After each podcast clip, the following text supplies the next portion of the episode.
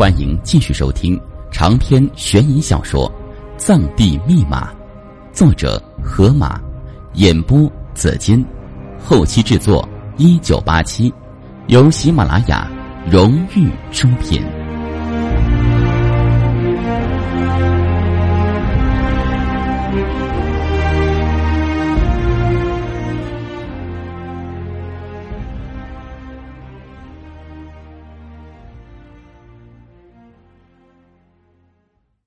卓木强巴这样分析道：“由于螯都是在高原地区生息繁衍，所以必须在高原条件下才能繁衍出最纯种的螯。由于它需要适应高原生存，所以体内对氧的摄取和利用都必须强大于普通犬类。而这一结果的基本表达就是血液中血型速度增加，运氧速度加快。”但是，由于高原低氧环境是不会变的，所以从外表看来，身体血管中含氧量是不足的。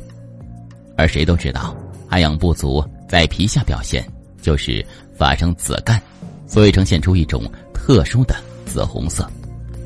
为了适应高原特殊地理环境，腿必须粗壮有力。那颈项的赘皮是在敌人咬住自己脖子时。自己可以回头咬住敌人，眼裂增大，可以拓宽视野近光度，在氤氲湖气的高原腹地，可以通过增加透光度而看得更远。鼻头比其他犬类稍短，鼻孔增大，可以使鼻尖嗅觉细胞分布更加均匀，达到更加精细的气味分辨率。身体保持那种曲线度，是为了。在身体消耗最少的能量情况之下，最短时间内达到最大的加速度。虽然卓木强巴在理论上做出了大胆假想，但是方心教授依然从未认同过这个物种的出现，除非他亲眼看到，否则他是不会相信的。这也就是他第一次看到照片之时，认定照片是假的，而卓木强巴第一眼看到照片。却激动万分的区别所在。方心教授低头陷入沉思之中，他没想到，卓木强巴会将这个照片与他们当地流传已久的紫麒麟传说结合起来。可是，如果如果那个照片是真的，那身影又到底是不是紫麒麟呢？方心第二次感到心跳加速。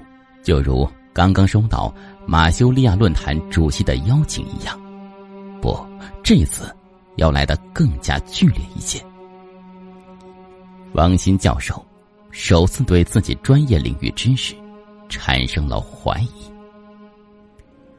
卓木强巴一看到方心教授意志有些动摇，他绝不会放过这个机会，马上大声呼喊道：“导师，一起去吧！”研究一辈子犬科动物，为的是什么？我们将不遗余力的向大众宣传獒犬，为的又是什么？一直以来，我就坚信，在我的命运中，与獒有着不可分割的缘分。他们坚毅、顽强、忠诚，他们就是我的信仰。寻找最完美、最强壮的獒，就是我一生的使命。导师。我需要你的帮助。方心教授沉默了好一会儿，似乎下定很大的决心，才抬起头来，用英语朝屋里喊道：“Mary。”里屋应了一声。教授吩咐说：“替我联系古格罗教授，告诉他，今年的马修利亚论坛，我恐怕不能参加了，我十分抱歉。”记住，说的委婉一些。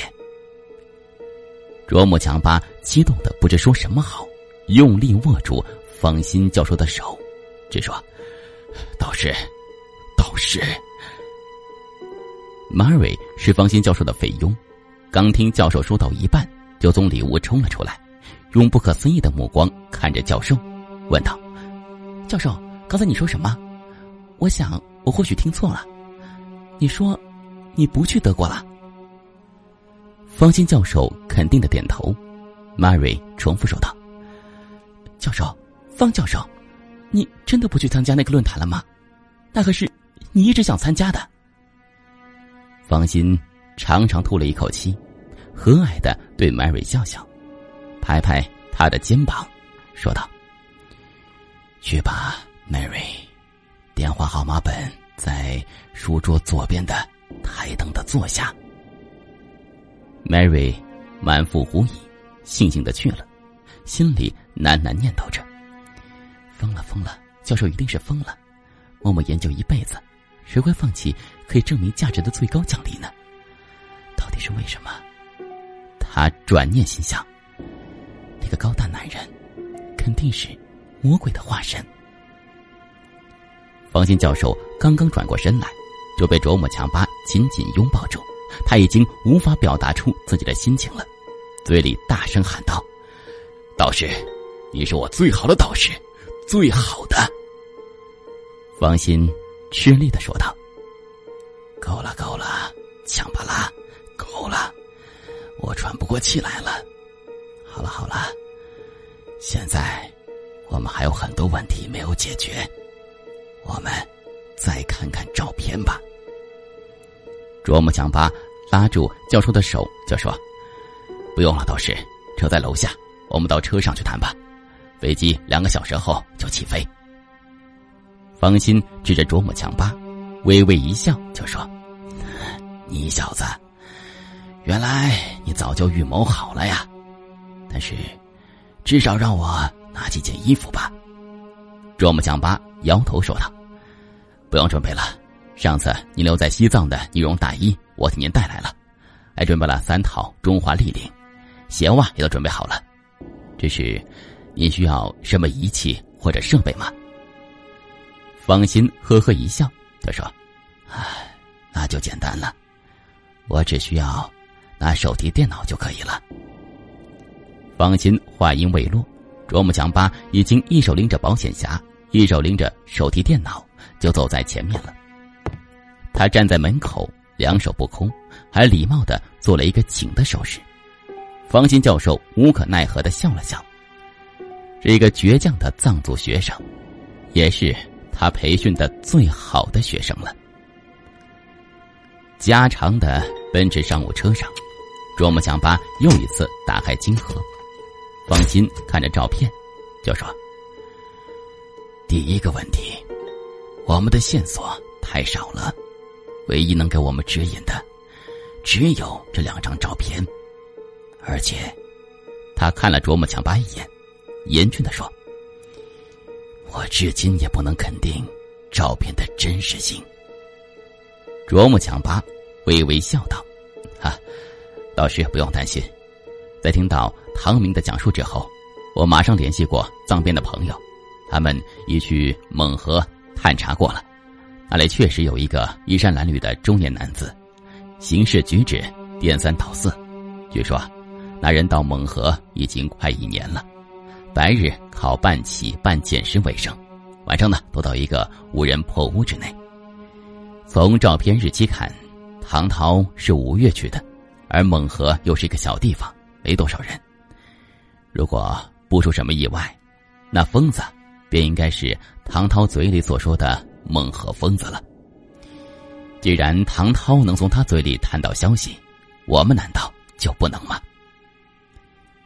方心。意味深长的看了卓木强巴一眼，笑道：“看来你是早就做好了一切准备，只等说动我前往了呀。”卓木强巴憨厚的一笑，方心转瞬又摇头说：“还是不行，这样也有不尽如人意的地方，其中有几点很重要。第一，那个疯子。”是否便是唐涛所说的人，尚待确定。第二，就算他真是那人，但他是疯子，平时就神志不清。就算我们找到他，他也未必能说出他告诉唐涛的那番话来。而且，我们尚且不知道唐涛是如何、什么样的情况之下碰到那个疯子的。他是。刻意去找他，还是无意中碰到呢？如果是刻意去找他，那他以前得到过什么消息呢？我们毫无所知啊。如果没有更充分的准备，这趟孟河之行，恐怕要空跑一趟啊。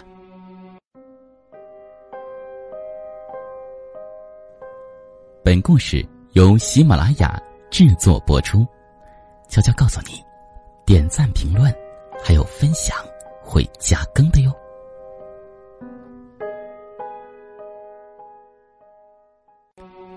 卓木强巴眉头一皱，暗存导师说的极是，忙问道：“呃，那那我们还能有什么别的办法吗？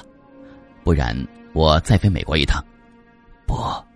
方心一摆手就说：“如果唐涛的病情没有明显好转，再去也是白搭。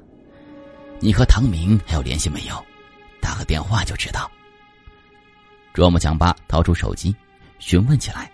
过了一会儿，关掉手机，脸色更加凝重了，摇头说：“情况没有改观，那现在该怎么办呢？”方心长出一口气。熟练的打开手提电脑，就说：“现在我们就要靠朋友的帮助了。我把照片传过去，给我在北京气象站的朋友。”卓木强巴不解的说：“北京气象站？”方心指着照片，非常专业的说：“从照片上看，照片里模糊的植物能提供给我们线索，分别是圆柏、麻黄。”梅花草，这些是在拍摄者附近的。这方知圆柏生长在三千至四千米高的地方，青海的九治、循化都有。西洋坡、矮麻黄生长在两千至四千六百米高的地方，啊，青藏高原多处可见。西洋坡长在岩缝、沙砾、林园之地。梅花草就更多了，草甸山腰多。这提示的地点呢？拍摄者是朝阳，西藏、青海都处西。照片的日期是夏至后的第三天，太阳东起，跨过北回归线附近。从新阳投射的影子，我们假设这株圆柏垂直。那么，通过影子倾斜度就可以算出太阳的仰角，通过与北回归线太阳仰角做对比分析，就可以得到一个大致纬度线索。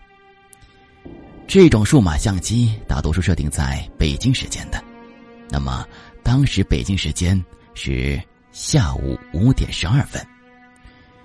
我们既然知道了海拔范围，同样通过影子倾斜度。与当时北京同时间的倾斜度做对比，就可以推算出大致的经度范围。这样一来，我们至少可以得到一个大概的经纬度范围，不至于瞎猫捉耗子。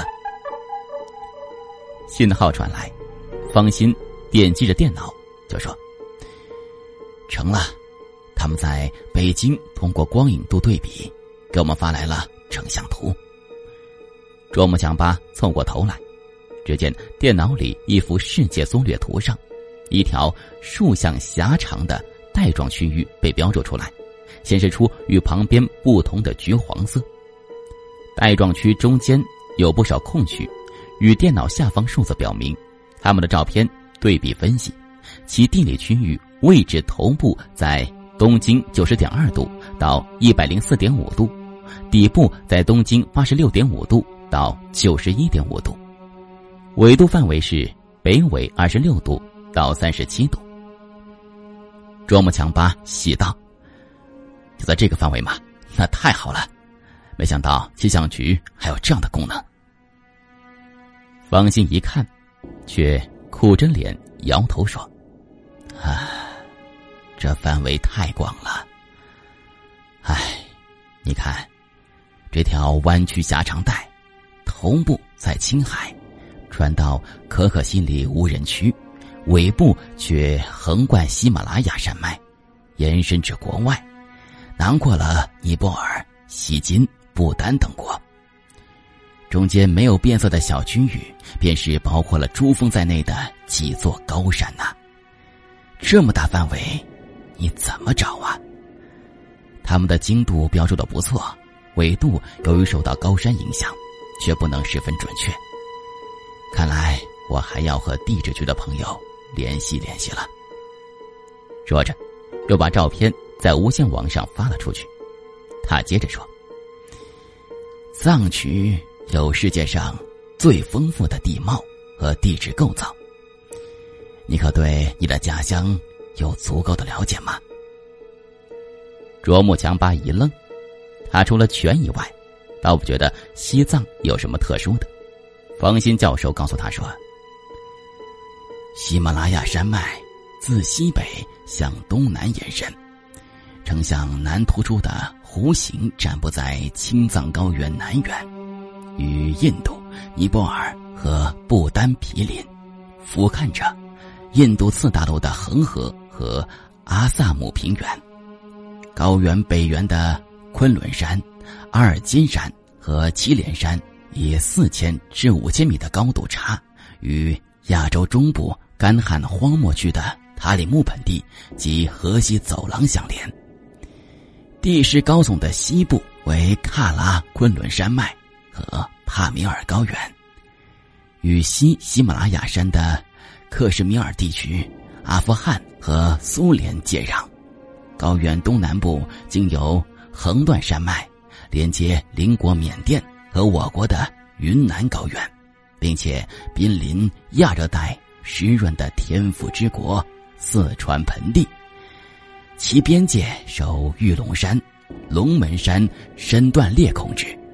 以哈巴雪山、大雪山、夹金山、邛崃山及绵山的南麓和东麓为界，这是一片非常辽阔而圣洁的土地，世界的第三集啊！说着，眼里露出神往的色彩。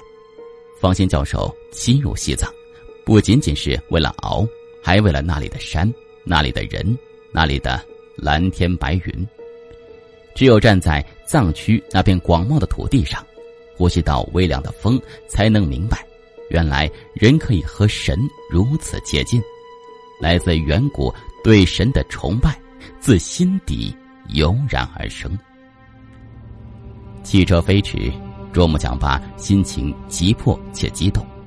他知道，教授的朋友全都是世界级的各领域专家，他们得出的结论精确度之高。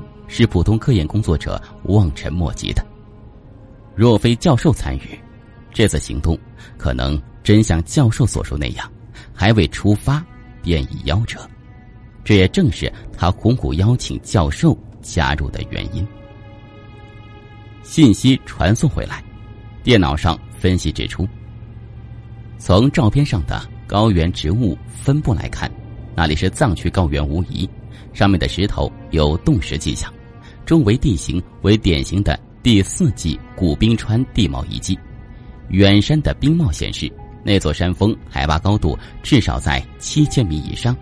由于附近地区的喜湿植被和耐寒旱种植被同存，而从当时的阳光照射幅度和植被高幅度来看，照片上极有可能正受西风气流分支的影响。综上所述，照片上地理位置应该是喜马拉雅山脉的中部偏东南方向，可能越过国境线。电脑上的气象局发来的橘红色区域中，又用更深的大红色画出一块，从珠峰以北画到锡金和尼泊尔境内。方心一握拳，忍不住激动说道：“啊太好了！”只见电脑那头专家。打字回复调侃道：“老房，又要进藏逮狗吗？听说你上次进藏时是把那画冻僵了才回来的。我一直想到上海去探望你，看看是不是真的。”方心教授笑着回复：“啊，是脚趾头解去了，你老哥。”这时机场已经遥遥在望了。方心收起电脑，喃喃说道。入藏之后就不能无线上网了，只是电脑里的很多资料很有用处。对了，飞机先飞成都吗？卓木强巴微笑说道：“不，我们直飞拉萨。”哦，方心疑惑的说：“好像这个时段没有直飞拉萨的航班吧？”卓木强巴说：“因为是我们要去拉萨，所以就有了去那里的直飞航班。”进了机场，方心不由得看了卓木强巴一眼，吸气说道。你竟然包了一架商务机呀！您刚才听到的是《紫金故事系列之藏地密码》第一部第五集。想了解更多详情，请关注新浪微博“有声的紫金”以及喜马拉雅认证账号。